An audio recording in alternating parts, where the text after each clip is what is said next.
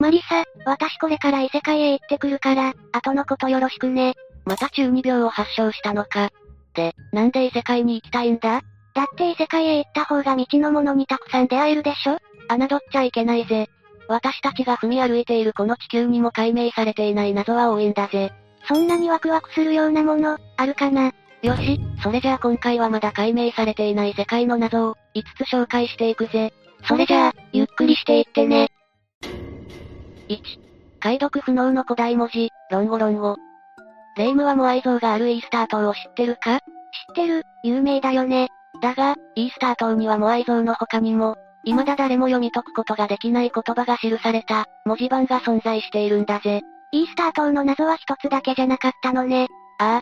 ロンゴロンゴと呼ばれるこの古代文字は19世紀、西暦1801年から1900年の間に見つかっているぜ。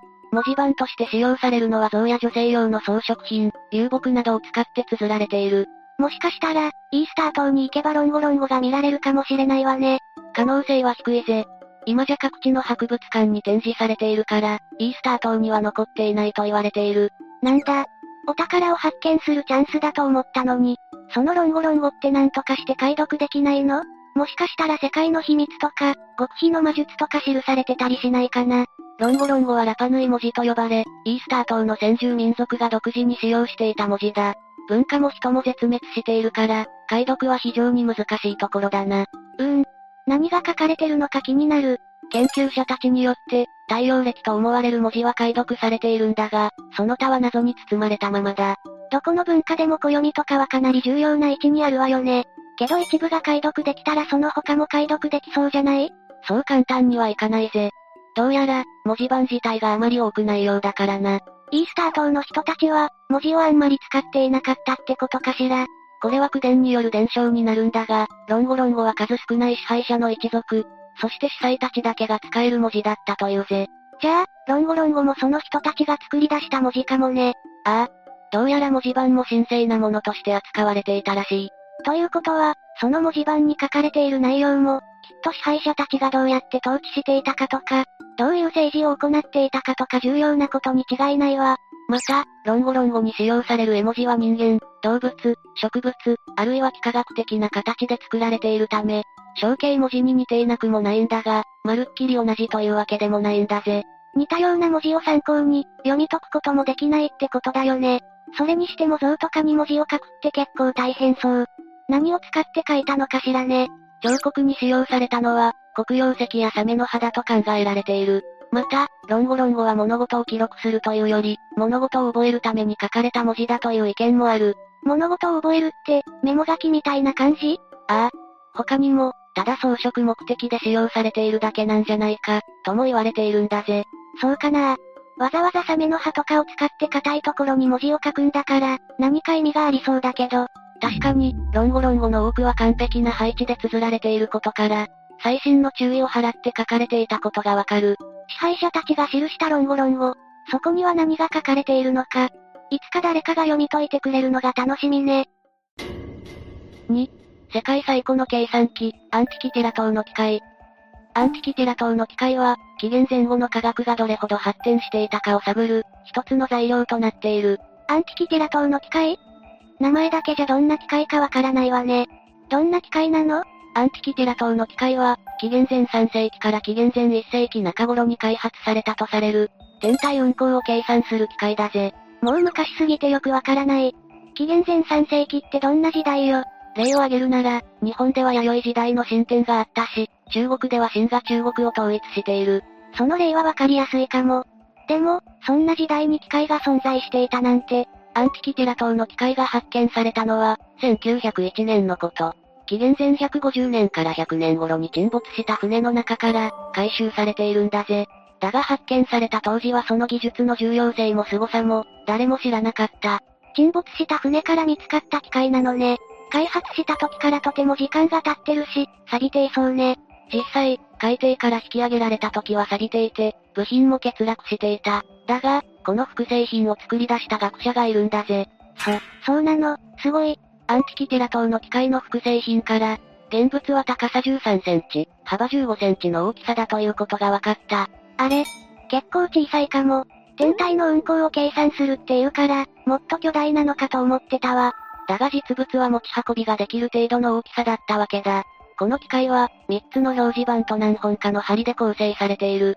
さらに機械の内部には、最低でも30個の歯車が組み合わせられていた。歯車って、その時代から馴染みのあるものだったのかしら。アンティキティラ島の機械に使われている作動歯車は、16世紀になってから発明されたものだし、18世紀に発明される優勢歯車機構も組み込まれている。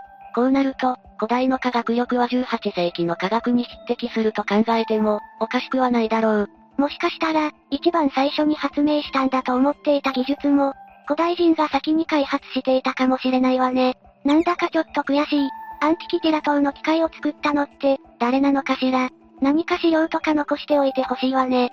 機械の構造については分かってきているんだが、一体誰が開発したのかは謎のままだぜ。古代ストア哲学者の、ポセイドニウスが作ったとか、月の運行を計算するために、天文学者ヒッパルコスの計算式が使用されていることで、ヒッパルコスが関与しているんじゃないか、とも言われているぜ。怪しい人たちを一人一人調べ上げていけば、古代技術の本当の姿が見えてくるかもしれないわね。3、失われた輪、昆虫のミッシングリンク。なあ、レイム。昆虫の真の姿も謎に包まれているぜ。ど、どういうこと？昆虫は昆虫でしょ？足がたくさんあったり、うねうねしてたり、そのままの姿じゃない。これは昆虫のミッシングリンクと呼ばれている謎で、都市伝説としても有名だ。何？ミッシングリンクって、進化していく過程で、どうしてこんな進化を遂げたのかわからない、連続性の欠けた部分がある。そういう欠けている過程をミッシングリンクと言うんだ。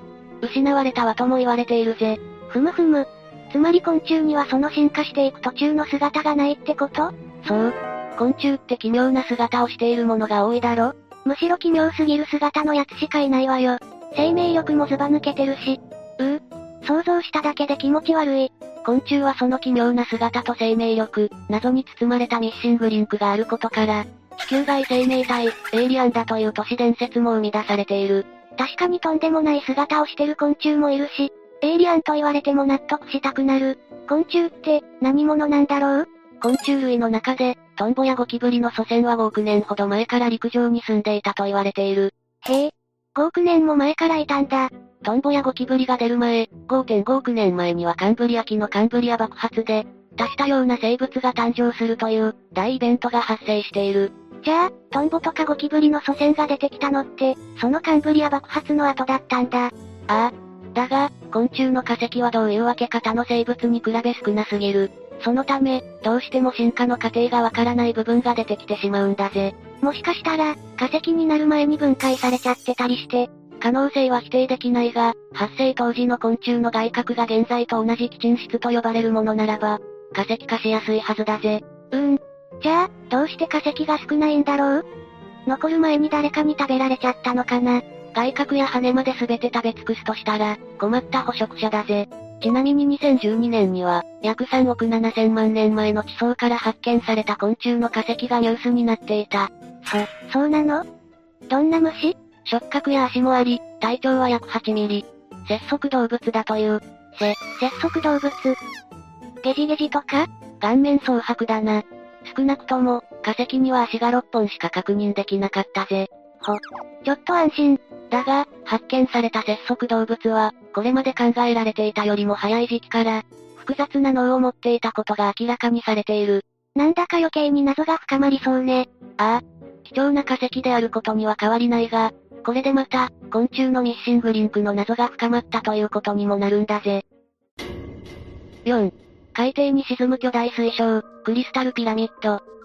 魔の三角海域バミューダトライアングルで、アメリカとフランスの研究チームによって驚くべきものが発見された。バミューダトライアングルって、船や飛行機が跡形もなく姿を消したという、都市伝説があるあの海域のことよね？ああ、そうだ。一体何が見つかったの？バミューダトライアングル、水深600メートルの海底で、水晶のような質感の、クリスタルピラミッドが見つかったんだぜ。え、水晶って、誰かが落としたアクセサリーなんじゃないの？いや、ピラミッドの底辺は300メートル、高さ200メートルと、エジプトのクフ王のピラミッドより大きいものなんだ。ピラミッドはガラスか水のようなものでできていて、堆積物に覆われることなく、滑らかで一部が透き通っているらしい。そんな大きなものだったの？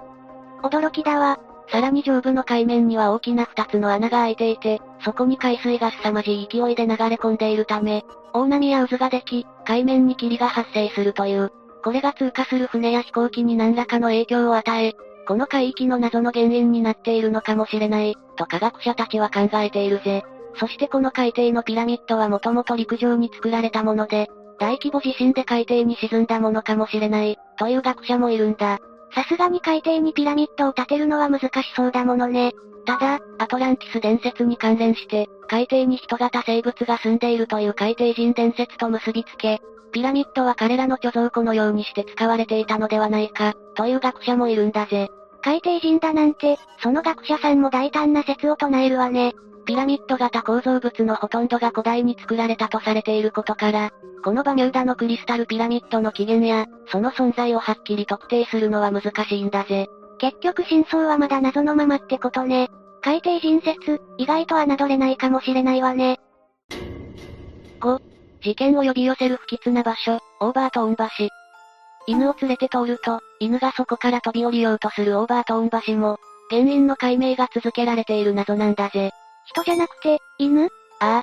スコットランドのウエストダンバートンシャーにあるオーバートーン橋は、高さ15メートルでオーバートーン川にかかっている橋なんだが、別名自殺剣橋と呼ばれるほど、犬が欄干から身を投げ出す奇妙な橋でもあるんだぜ。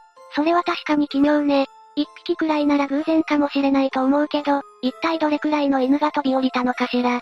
1950年代以降600匹以上の犬が飛び降り、そのうち約50匹が亡くなっている。そ、そんな、なんでそんな悲しいことが続くの？都市伝説も含め、いろんな説があるぜ。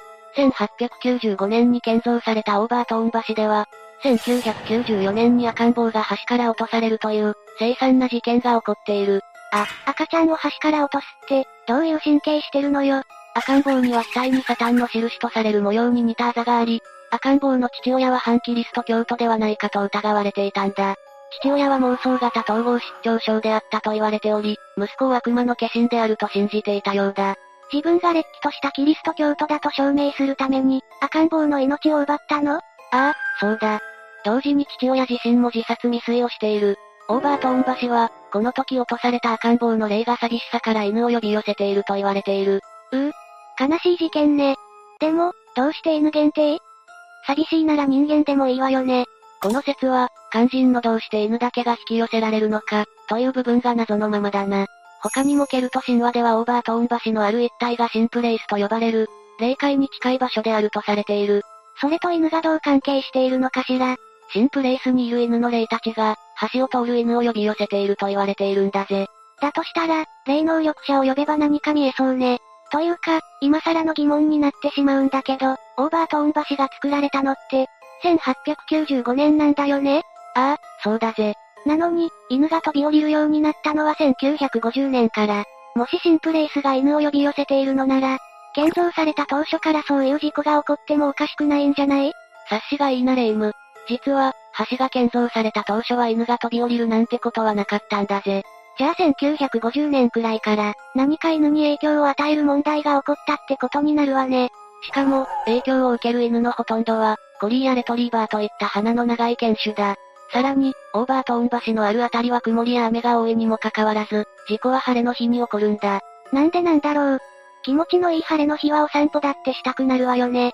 この謎を解くため、動物行動学者のデイビッド・サンズ博士を中心に、調査チームが組まれ調査が行われた。協力してもらったのは一度橋から飛び降りたものの、なんとか一名を取り留めた老犬だ。じゃ、ちゃんとリードつけてやったわよね。また落っこちたりしてない？しっかりリードをつけていたため、落ちるということはなかったが、老犬はまたもや橋から飛び降りようと試みたんだぜ。そこで、橋の下に何があるのかを調べてみると、イタチ科のミンクという動物が生息していることが判明したんだ。えー、っと、そのミンクが犬に何か影響を与えてるってことよね。もしかして犬の大好物がミンクとか？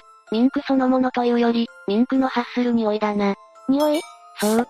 ミンクの匂いに犬が引きつけられるのは実験を経てわかっている。犬にとってミンクの発する匂いは魅力的に感じるようだ。また、事故が晴れた日に多く発生するのは、空気が乾燥して匂いが遠くまで届くからと言われているんだぜ。な、なるほど。そう言われるとすんなり理解できるわね。オーバートーン橋の下にミンクが住み始めたのも、1950年代に入ってから、犬が飛び降りるようになった時期と一致する。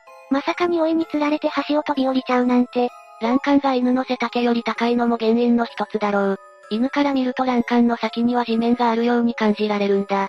そっか。だから命の危険を顧みずに飛んでいっちゃうのね。ただ、これらは憶測も交えているし、どの説も絶対に正しいとか、間違っているということが証明されたわけじゃないんだぜ。そうなの？ミンクが原因になっている説が一番納得できたんだけどな。もともと牧師をしていたボブヒルさん曰く、オーバートーン橋には霊的な力が作用しているというから、人間が気づかないだけで犬に影響を与えている可能性は捨てきれない。ケルト神話でもシンプレイスと呼ばれる場所だもんね。赤ん坊を捨てた父親もオーバートーン橋が闇の精霊と関連があるということを知って、落とす場所を決めたらしいからな。あの場所は私たちには見えない何かがあるのかもしれない。犬にも霊感はあるって聞くから、もしかしたら何かが呼んでいるのかも。どうだレイム。異世界へ行く気は失せたか。そうね。地球のこと、知り尽くされてるんじゃないかと思ってたけど、不思議なことってまだまだたくさんありそう。どこかの頭のいい人たちがその謎を解明してくれるまで私は気長に待つことにするよ。少しは自分でも考えろ。って、レイムの頭じゃ無理か。ん今何か失礼なこと言わなかった？なんでもない。ってことで今日の動画はここまで。動画が面白かったら、高評価とチャンネル登録よろしくお願いします。最後までご視聴いただきありがとうございました。